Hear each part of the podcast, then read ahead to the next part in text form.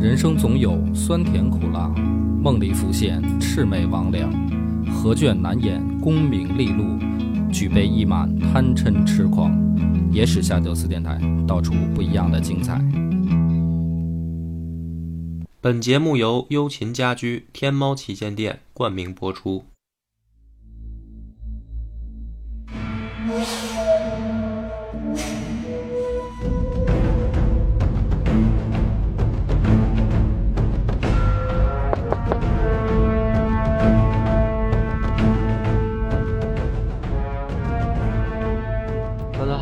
欢迎收听《野史下酒》，我是主播恶霸波。老温仔，上回咱们讲了六镇大起义的时候，出现了一个年轻人叫高欢。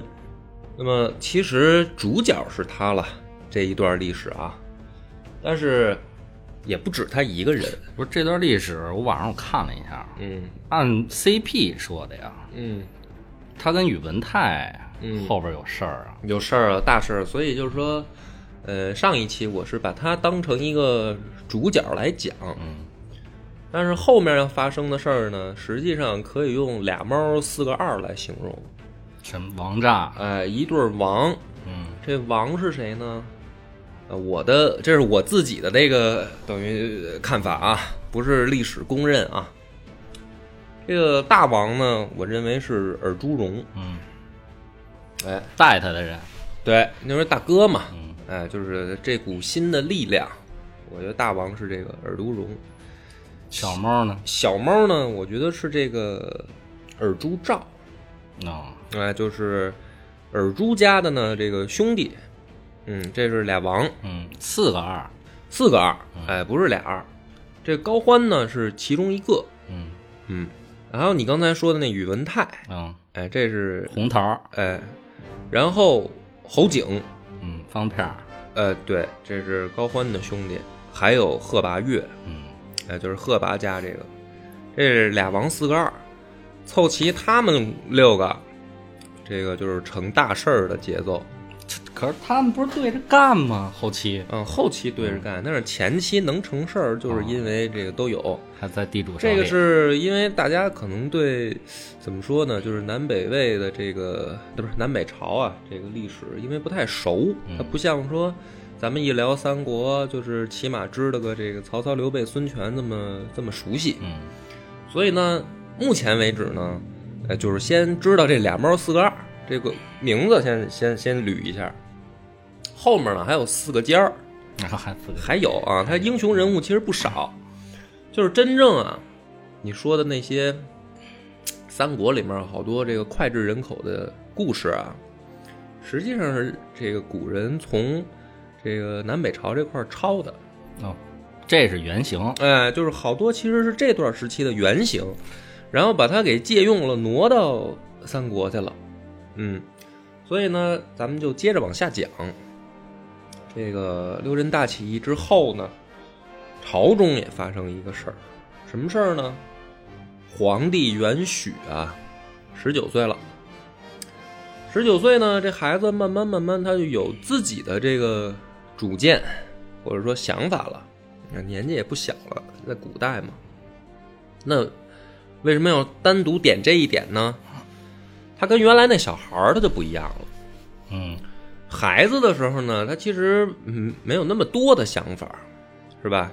哎，主要是能不能见着自己亲近的人，尤其是这妈妈。嗯可是十九岁了呢，袁许也觉得自己这妈呀，好像有点不太对。有点障碍，嗯，一个呢是擅权，嗯，是吧？把控这个大权嗯。第二个是呢，老在外面乱搞嗯，他受不了，啊！你别说他这个既信佛，这个姘头一个也不落啊，不断的在外面谈恋爱。不执着，哎，这皇帝呢，他就有想法了。有想法以后呢，他就得想我怎么办了，是吧？他跟小孩就不一样了，说嗨，反正这个妈妈也有正常的需求，是吧？皇帝不这么想，他想来想去呢，决定请外藩入京，干嘛呢？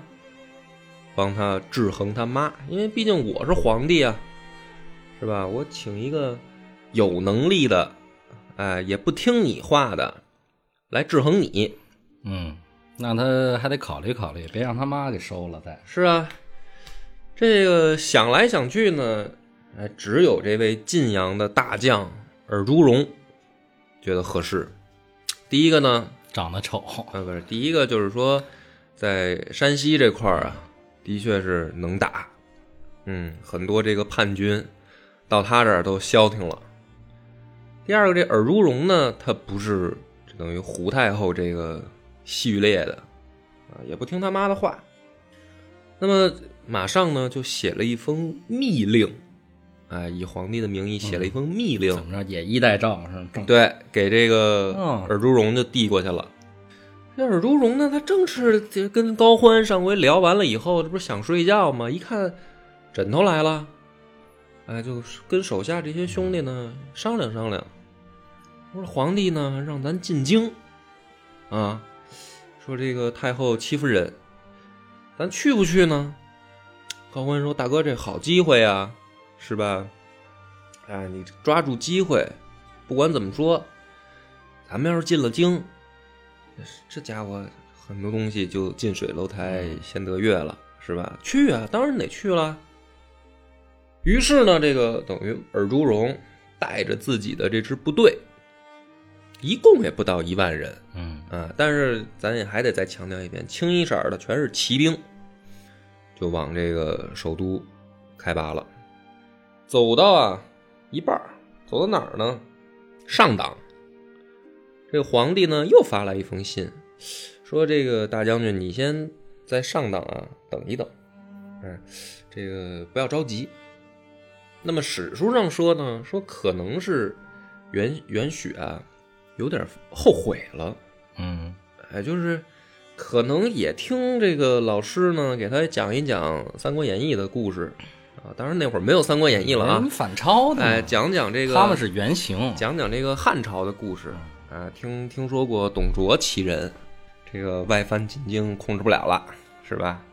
当然也可能是我想我这儿这个瞎小瞎说嘛，啊，可能也是袁许这个害怕了，怕什么呢？怕怕这个控制不住尔朱荣，是吧？那么就让他先在上党等一等。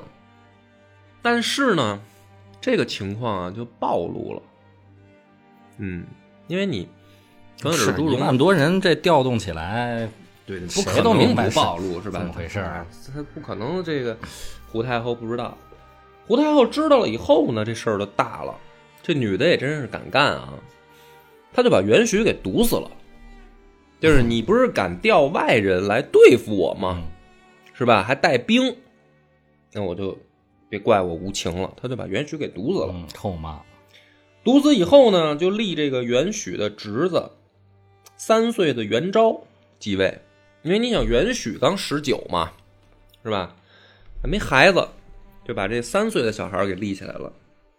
胡太后心想，这个三岁的孩子他总不会有自己的这个想法了吧？应该好控制一些啊。可是还面临一个问题呢，就是说我怎么请这位晋阳来的大将回去呢？是吧？就给他写信，说啊，这不用来了啊，皇帝呢不懂事儿，于是我们现在有了新君，是吧？你可以回晋阳了。这个尔朱荣一看胡太后这封信，又把兄弟们叫来了，说这咱怎么办呀？是吧？这咱还没走到呢，那皇帝死了，嗯，出师无名了，大哥没了。高欢说：“大哥，你傻呀？这不正是更好的借口吗？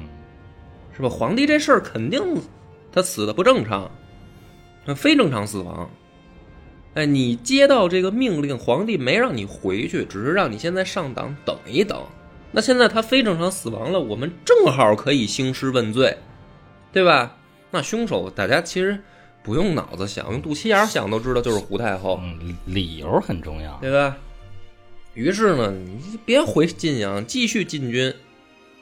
哎，那么尔朱荣马上就向天下发布这个怎么说呢？自己的叫檄文吧也好啊，或者说什么自己的声明，开了一个记者会，声讨这个胡太后，继续向首都进兵。这下胡太后就慌了，啊，这玩意儿怎么办啊？强藩入京，这还叫不回去了，就问自己这姘头，啊，那这姘头呢叫徐和。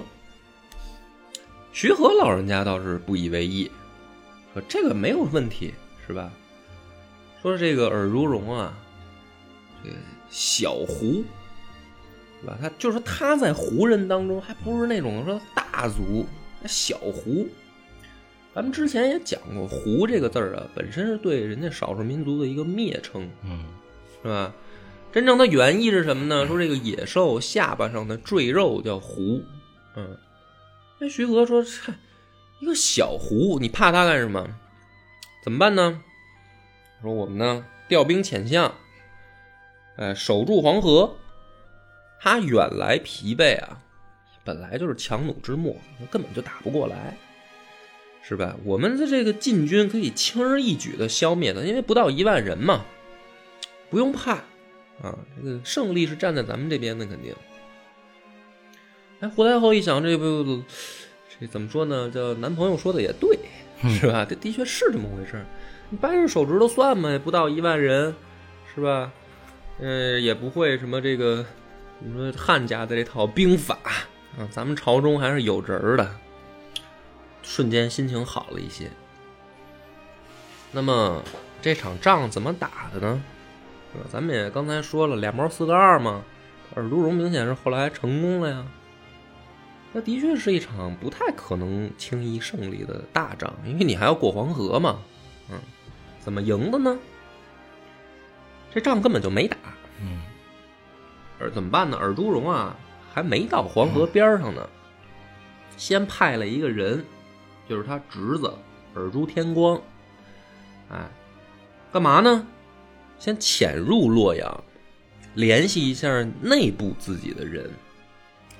他们家也有人在洛阳，就是他堂弟尔朱世龙，啊，这几个人就是我后来合称尔朱家的，除了尔朱荣之外啊，尔朱四天王，这四个尖儿吗？这属于？这不是四个尖儿啊，这就是四个 K 带引号的四天王，实际上是四大废物。嗯啊，这个尔朱天光的进军进进京找这个尔朱世龙干嘛呢？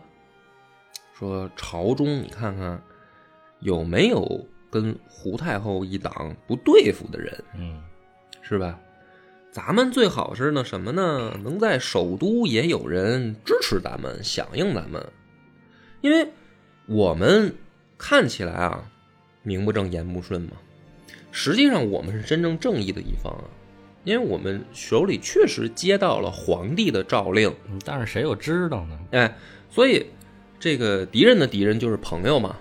你看看首都，因为我们在晋阳不知道这些消息，啊，你尔朱世龙你在洛阳比较熟，你给我们推荐一个，啊，有没有跟胡太后不对付的？那尔朱世龙肯定知道啊，他说当然有了，我给你推荐一个人，谁呢？就是长乐王元子攸，氏族，他呢担任的禁卫军将领。一向和胡太后啊有一些矛盾，而且这个人呢和清流士族啊，这个整个文官集团关系啊，整个盘根错节都不错。那说白了还是从生活问题上嗯引发的矛盾。那么为什么推荐他呢？就是这个长乐王元子攸啊，他有成为新君的可能，所以呢，你去联络他。联络他干嘛呢？合作一把，是吧？如果要是这事儿做成了，咱们啊，把这个胡太后赶走，迎立这位新君，哎，那这事儿咱就更加的名正言顺了。而且是什么呢？元子攸只要跟咱合作的话，他要想当新皇帝，他就会去搞定京中这些世家大族和文官。那么舆论就有了嘛？我们何愁这个大事不成？而且最重要的是，他是禁卫军将领，对吧？他手中也有一定的兵权。于是呢，这尔朱天光马上就找到这个长乐王元子攸，两个人就商量，说一来二去，哎，我们这个计划，那元子王元子攸这个很痛快就答应了，你也有这想法了。那说我对这个胡太后早就不满了，是吧？一个女人把朝中搞得乌烟瘴气的，啊，我们老袁家辛辛苦苦打下的江江山，现在让她搞的是什么鬼样子嘛？是吧？我也早有此意，啊，你让大将军赶紧带兵过来，我在京中作为内应，这两边一拍即合。这个尔朱荣接到消息以后，心里面呢，大概就有了底了。啊，只要朝中有人对胡太后她也有意见，这事儿就成了一半了。于是加速南下。这边袁子悠呢，带着人就偷偷潜出洛阳了，去找这个尔朱荣。嗯，接应一下。嗯，两边一会合呢，嗯，这个四月份的时候啊，是不是在山上会合？来看找秘密的地儿嘛。嗯先出了一件事儿，两个人会合什么呢？在北魏的时候啊，他有一个传统，之前咱也讲过，就是但凡想当皇帝也好，想当皇后也想也好啊，他得问问天意。那么怎么问呢？就是铸一座铜像，嗯，哎，这个候选人亲自去制作，嗯那么那会儿呢，呃，工艺水平不发达，这种事儿呢，很多时候靠运气，就是你能不能铸成啊，它不一定两说。那么北魏人呢，就认为说，如果铸成必须一次性啊，嗯说如果铸成了，这就是天意，就是铸铜像作为一种仪式，大家众目睽睽之下，这位候选人上去把这事儿办了。哎如果铸成了，那说明老天爷就认为你可以；如果不成，那就是天意不在你。哎，这天意也挺随便的哈。于是这个尔朱荣见了袁子悠，那咱们就得把这个仪式办一下。嗯哎，你还别说，这个袁子悠点儿也比较正，一次就铸成了。铸成以后，尔朱荣也很高兴，就昭告天下，迎立袁子悠为新君，啊，登基称帝。那么袁子悠称帝以后，先把这个反手啊给尔朱荣一个太原王的这个呃爵位，嗯，舔一把得。嗯，然后呢，向天下发檄文，讨伐胡太后。他这檄文管不管用呢？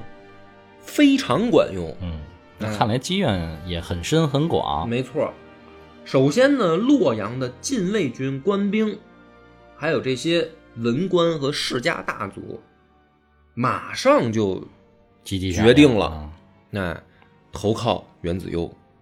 这个胡太后肯定是没有人心，赢不了。于是呢，争相的奔出洛阳，干嘛呢？就迎接这个袁子悠哼到来。嗯赶紧回来，兄弟，赶紧入主京城。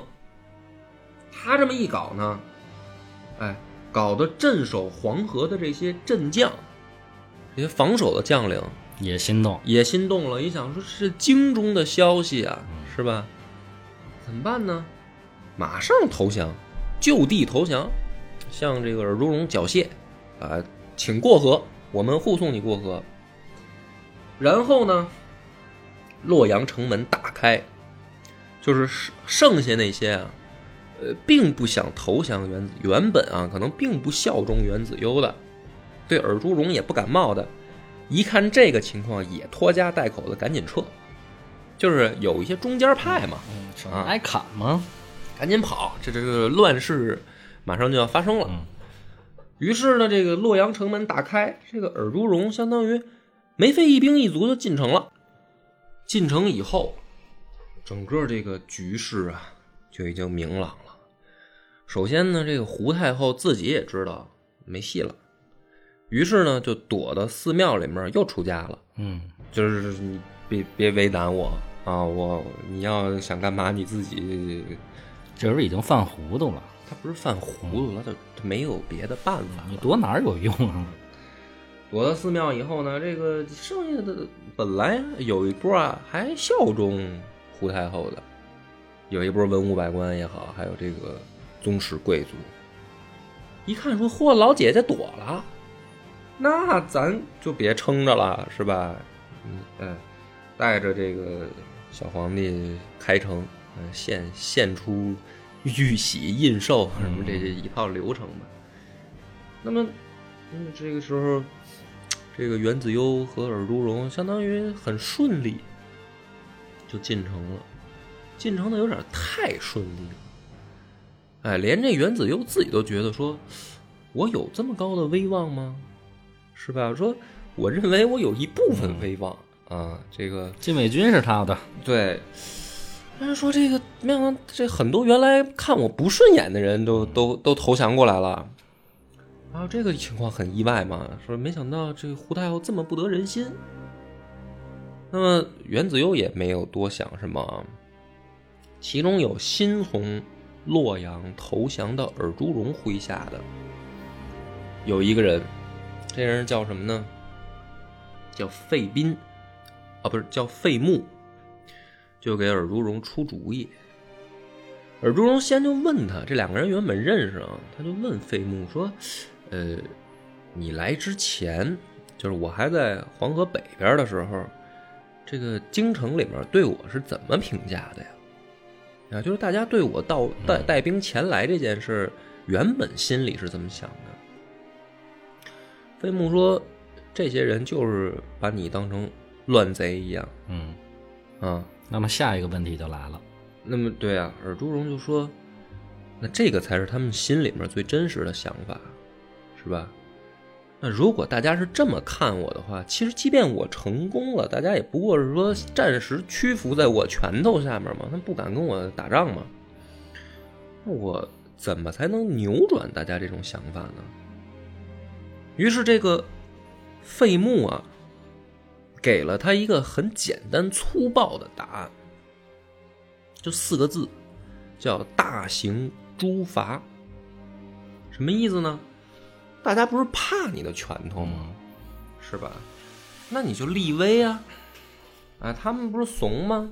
那你就给他们展现一下你的凶狠的一面啊，让他们真的怕你，是吧？打心里边不敢再胡思乱想了。而周荣说：“这个不好吧？是吧？都是一些。”文臣，嗯，然后打不死宗室，还有贵族，这个我一上来就在他们头上动刀动枪的，是不是显得咱们太粗暴了？回去以后呢，他也跟部下这哥几个商量商量啊。其中呢，有一个人是不是高欢啊？不是高欢，嗯，这是一个尖儿啊，尖儿，叫慕容绍宗。嗯，这个慕容绍宗就出来劝大哥。说你这么干啊，会失去人心的。咱们这件事为什么成功的这么顺利啊？因为胡太后不得人心。那你如果一进城，是吧？先亮拳头，先吓唬大家，你会丢掉人心。丢掉人心的话，这个事就很可怕。我们在洛阳本来没有什么根基，那如果再没有民心的话。这个地儿会很危险啊，大哥，你得想清楚这件事儿。我觉得他这分析没有用，因为大哥也是这么想的。但是我看尔朱荣这会儿啊，他不光是想立威了，他害怕。他怕什么呢？自己啊，出身跟这些真正的北魏或者说鲜卑族的这些贵族来说啊，差距确实有点远，是吧？你这个时候咱们讲了之前。北魏魏赵这么一个系列，然后又讲了整个五胡乱华，你可以发现什么呢？其实那个时代的少数民族后来已经意识到了什么是更先进的文化吧。他可能那会儿没有这个词啊，但是他们心底都明白，在中原呢，其实越生活的汉人化的越高级。这个尔朱荣心里也很清楚，自己。相对于已经汉化了的鲜卑人来说，尤其是鲜卑北魏的贵族来说，还是一个一看就很粗野的一个状态。那么这种状态是什么呢？他在晋阳的时候啊还好一些，就越往北越好一些。但是你越往南呢，你就会显得格格不入，你很明显的格格不入。那么这个时候，尽管有慕容绍宗劝他不要这么干，但是肯定也有人劝他说啊，得抡，不但得抡，还得照死了抡。哎，把这些所谓的什么清流贵族是吧？自命清高之辈，全都给宰了，才好呢。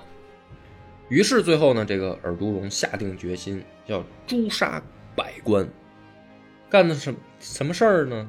就是在元子攸啊登基的第三天，尔朱荣以祭天为名义，让洛阳的百官到河阴的行宫去集合，说祭天，嗯。就是拿他们祭呗。哎，他那他倒没这么直接说嘛，说文武百官都得参加。那么我刚才也说了，他这个事儿啊，也不是他一个人决定的，他背后也有人跟他商量。这商量的人里面呢，其实劝他动手啊，尔朱荣自己的部将啊，还是小部分，更大一部分人是什么呢？就是原来在洛阳接应他的人嘛。对，这部分人里面有一支啊，是比较。血统疏远了的北魏贵族，嗯，也姓袁，也姓袁，只不过呢，这个老袁家呢，因为发展的子孙越来越多呀，他终归他就有嫡系，是吧？他有那个分着分着家呀，他越分就越远的这个血统。那么这一波人其实是参与了尔朱荣这件大案的，嗯，还有一些呢，就是在洛阳。官场上不得烟抽的人，这些人也知道起哄架秧嘛。哎，尔朱荣要动手了，他们想的很简单，是吧？把原来这些得烟抽的都给干掉呗，他们就轮到我们了吗？那么等这个得到命令的文武百官都跑到河阴集合的时候啊，这个突然大家发现。现场十分混乱，不像是什么祭典仪式。嗯，看出来了，啊，连礼台都没搭。嗯，但是铡刀摆出来了。但是这周围都是这个横刀立马的武士，一个个凶神恶煞的。等大家这个人到的差不多了呢，发现尔朱荣出现了。尔朱荣出现啊，跟的是胡太后和胡太后立的那个三岁的小皇帝，然后从庙里给搜出来了。先给带到河边尔朱荣呢，指着这个胡太后啊，就开骂。嗯，骂什么呢？你也很简单，大家都可以想象到嘛。说这个天下上，你这个女人搞得这么乱，是吧？你就是罪魁祸首。先帝是怎么死的？就是元许是怎么死的？质问他，质问他。这个胡太后呢，其实早就吓怂了。一个女人嘛，跪在地下就哭，然后干嘛呢？求情，就说大将军，我这个错了，我改还不行吗？我我也没有心情在这个主政啊什么这些事儿，我也知道我也干不了，我就就想回庙里当尼姑。尔朱荣他他要的就是这效果，然后他怎么办呢？下令官兵说把这个太后和小皇帝捆起来以后扔河里。嗯。哎，让他见龙，解气，让他见龙王爷去，直接就把这个等于这个俩人给喂河喂喂鱼了。喂完鱼不算，这是刚开始，大戏刚刚开始。转头这个尔朱荣啊，先奔什么呢？先奔宗室诸王，那大家跟底下站着呢，因为他们得分班站啊，是吧？他不能说不是站一块儿的，分班。先奔宗室诸王，这些元姓贵族就来了。骑在马上呢，用马鞭子指着这些王爷，就问他说：“我问你们，天下丧乱、明帝卒崩的原因到底是什么？”就是我们，就是我们。啊，罪魁祸首我刚才找着了，我已经给扔河里了，是吧？那你们给我解释解释，这事儿是怎么回事啊？这些诸侯王爷都没想到来这么一出啊，一个个吓得也不敢说话。你看看我，我看看你，不知道他要干嘛。尔朱荣呢就说啊，你们也不用想了，我知道原因。说你们贪腐暴虐，不相匡弼。咱们之前也说了，北魏发展到这个时候属于贪污腐败横行，是吧？元姓贵族之间比富，嗯，看不起我们六镇的人，比起有比有钱，是吧？看不起这些边关的这当兵的。这个尔朱荣心里也有气啊，是吧？他就。问这些王爷，你们这不是回答不出来吗？我告诉你们，就是因为你自己的原因，你也别都赖那一个女人身上。你们在旁边没人劝他，这不是活该吗？说有一个算一个啊，扔河里都嫌麻烦，直接把骑兵队就招过来了，说给我砍，就把这圈王爷单独围起来，嘁了咔嚓一顿砍，砍了个稀巴烂。王公大臣在旁边吓傻了，那砍完他们，今天聚了这么多人，我们到底是观众啊，我们还还是这个演员 演员啊？对啊。果不其然，尔朱荣砍完了这些王爷，这码头就转过来了。闭组了，嗯，这个时候大臣就慌了，害怕了嗯啊，根本就没用。这个骑兵紧接着，这回尔朱荣连问都不问啊，就是还假面三刀过来说天下丧乱什么原因，问都不问，直接就让骑兵开始杀，就是该说的也都说完了，把你们叫来的目的就是弄死你们。这一下呢，血流成河。啊，这个洛阳在京在京的官员啊，在这一次上接几接近几千人，那不管大小官吏，你还别比如说什么部级以上的也叫来，不是大小官吏全都来了，也有一小部分没来，没来的是什么呢人呢？只有极个别的呀，是尔朱荣也有点佩服的那种人，那就提前告诉他们了。哎，提前呢这一部分人，尔朱荣就说消息了。就是说，祭天啊，没你们事儿，别去啊。他不能说是我要动手啊，我后面要杀人，他他那不就暴露了吗？他没说，他给他那些真正心里面敬佩，因为也有一些忠臣，是吧？有一点本事的人，耳朱荣直接说祭天没你们事儿，你们别去，留在洛阳值班。哎，这只是极少部分的人，还有那些跟他一块出谋划策的，这这些人没去，剩下的人基本上洛阳在京的官员全在河阴。就这么嘁哩咔嚓被砍了，因为人太多，这个杀声震天，哭嚎闹啊什么的，这个声音很大，大到什么程度呢？这个袁子悠在营帐里啊，听这动静也有点不对劲儿了。原本原子悠知道这事儿，嗯，而且他支持尔朱荣这么干，因为他也知道说这朝中有一部分人其实心里面并不服我，所以他支持尔朱荣这么干。可是这一天呢，他听这动静有点不对劲，怎么这个这么乱啊？是吧？大将军太原王应该是训斥一下，嗯，然后比如说把胡太后弄死，给百官做个样子什么的，这是他原本脑子里面想象的蓝图。怎么就变白起了？哎，这动静不对于是袁子优呢，走出营帐。这个时候呢，跟他在一块儿的有彭城王袁绍和。霸霸城王袁这个袁子正就是他两个弟弟，三个人在一块儿走出营帐呢，就想往现场去看看发生什么了，怎么这么乱？突然呢，一队卫兵就挡在了三个人面前，而且呢拿着刀，表情也不对。嗯，这个时候袁子优呢还还那劲儿还等于还没扭过来啊，就质问他说干什么拦我路干嘛？不知道我是皇帝啊？这一队卫兵马上呢说：“呃，是知道你是皇帝，我们是来保护你的。”就上来两个人直接把袁子优架开，说是架开，实际上就是压开。然后呢，直接抽刀就把这个袁绍和袁子正也给剁了。你说这是什么情况啊？就是尔朱荣啊，他做事他就做到底嘛。你想，朱氏有一个算王爷什么贵族我都杀了。这皇帝本来就是我立起来的，我还能让你天天在我头上吆五喝六的？哟，那他不留一个姓袁的人，他是自己想留着呢？就是他不是把原子悠压开了吗？就是皇帝没杀呀，但是把他俩弟弟都给宰了，而且这回是当着原子悠的面儿。这时候原子悠心里面才明白，哎，不对了，这个尔朱荣想的没那么简单，这是要篡位。是吧？他不是说这个立个下马威就完了，那么一场屠杀下来，这个外面因为这动静，等到袁子悠出去再一看，弟弟也被剁了，这就就瞬间就明白了。他就托人啊，给尔朱荣带了一封信，很快，他反应非常快。什么信呢？大致内容就是：你要是想当皇帝啊，我就禅让给你。你要是还想留着袁家的宗室啊，反正以后我都听你的。就是你要你就是说你是想当曹操，你还是想当曹丕呗？就这意思。我是知道我玩不过你，行了吧？但是呢，你留我一条命，嗯我又没有反对你，我也没有得罪你，你能够这么顺利的进洛阳，那我我是不是也有一功啊？所以我这直接给你交底牌了，是吧？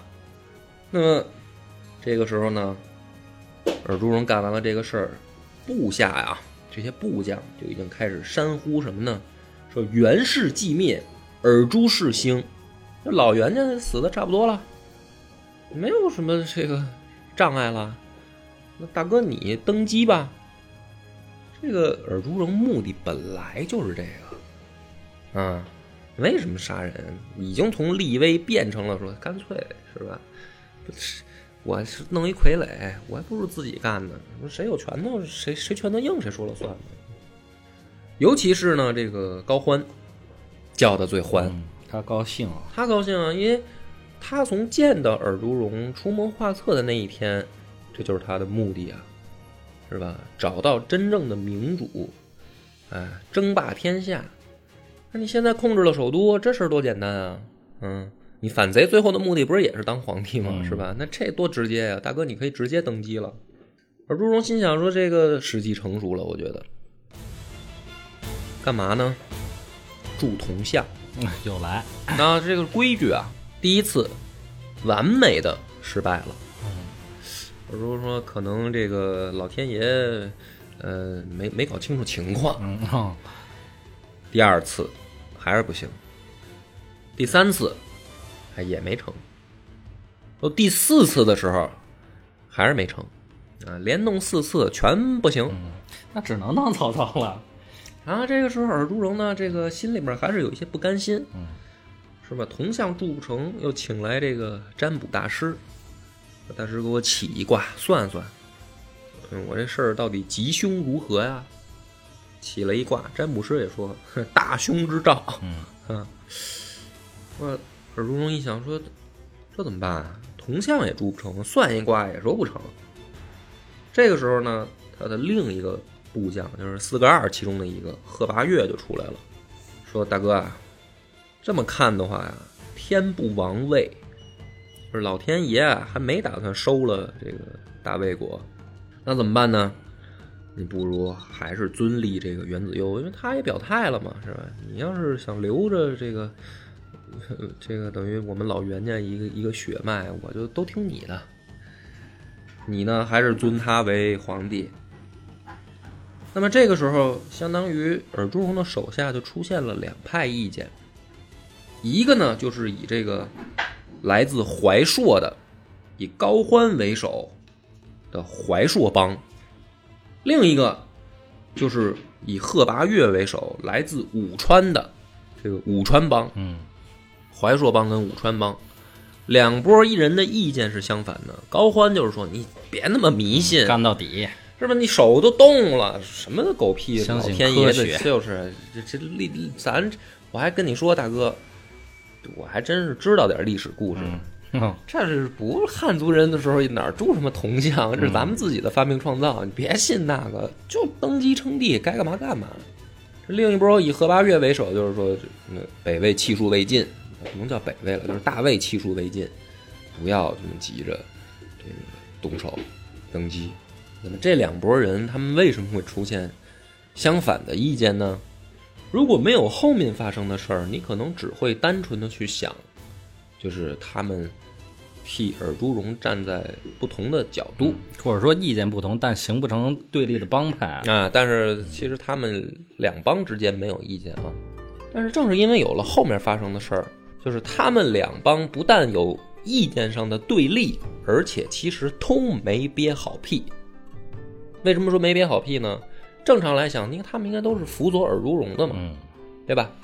所以他们不管是呃赞成登基还是反对登基，都是希望尔朱荣能当皇帝最好。实际上，从后面发生来看呢，并不是这样。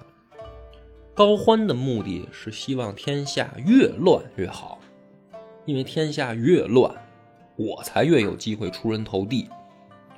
所以怎么能最乱呢？他知道尔朱荣啊，现在如果登基为时尚早，心里清楚高欢不是一个傻子，那么就让他干得乱。你登基一定有人反对你，到时候天下越乱，我们这些真正底层出身的人才机会更大。这个是怀硕集团的想法妈的，，这仇富心理这么强，嗯，就是连大哥都可以出卖的一帮人。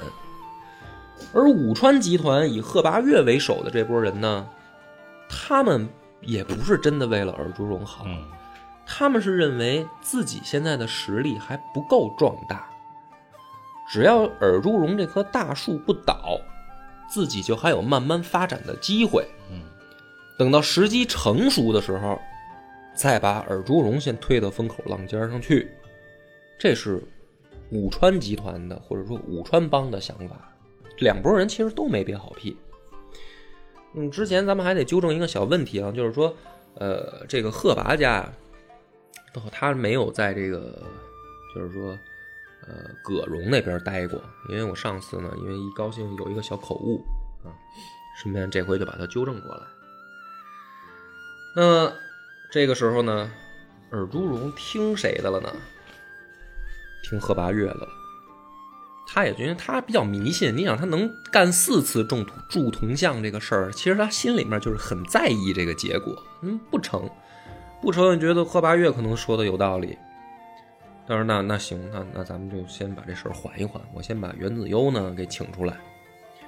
贺拔岳马上就抓住机会，啊，在众将面前就指着高欢就说：“说大哥，那你得把高欢办了，嗯，是吧？因为你你家没憋好屁，，对呀、他没憋好屁啊，他怂恿你登基啊。那你之前你已经开始铸铜像了，你这些事儿他终得有一个人出来顶雷，对吧？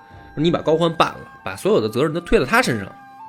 高欢呢，这个时候也很机灵，妈的，这个因为他知道呃尔朱荣已经听贺拔岳的了，这个时候赶紧就跪下说：“大哥，那小弟还不是为了你好啊，嗯，心急了，是吧？你你你也不能诛杀功臣啊，嗯，那么向着怀硕帮的这帮一也不不是几个人，很多武将跟跟高欢关系不错的也一起就跪下求情，哎，说大哥，咱们这个事儿还没成呢，你不能先杀大将啊，你互相自己人就掐起来，这哪能成事儿啊？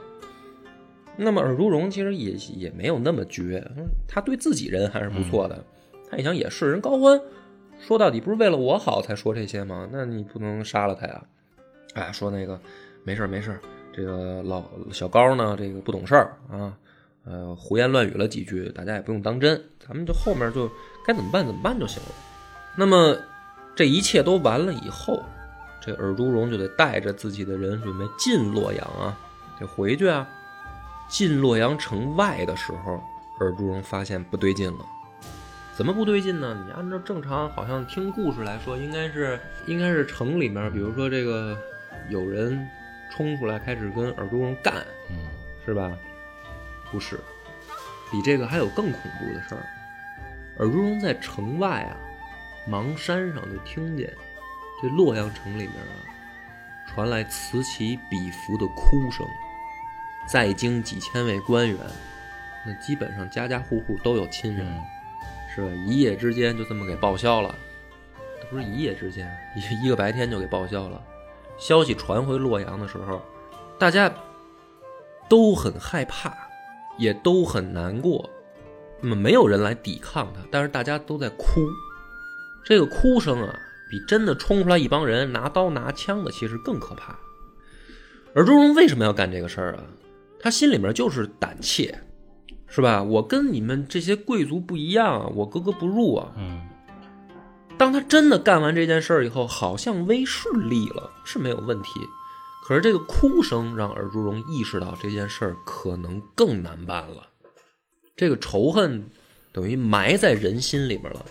那你怎么着？你是把洛阳涂干净了，还是怎么办？不能吧，是吧？那就用恩呗，但是这个仇已经埋下来了，这就从这个杀人诛心，对呀啊，那么尔朱荣害怕，怎么办呢？欲知后事如何，且听下回分解。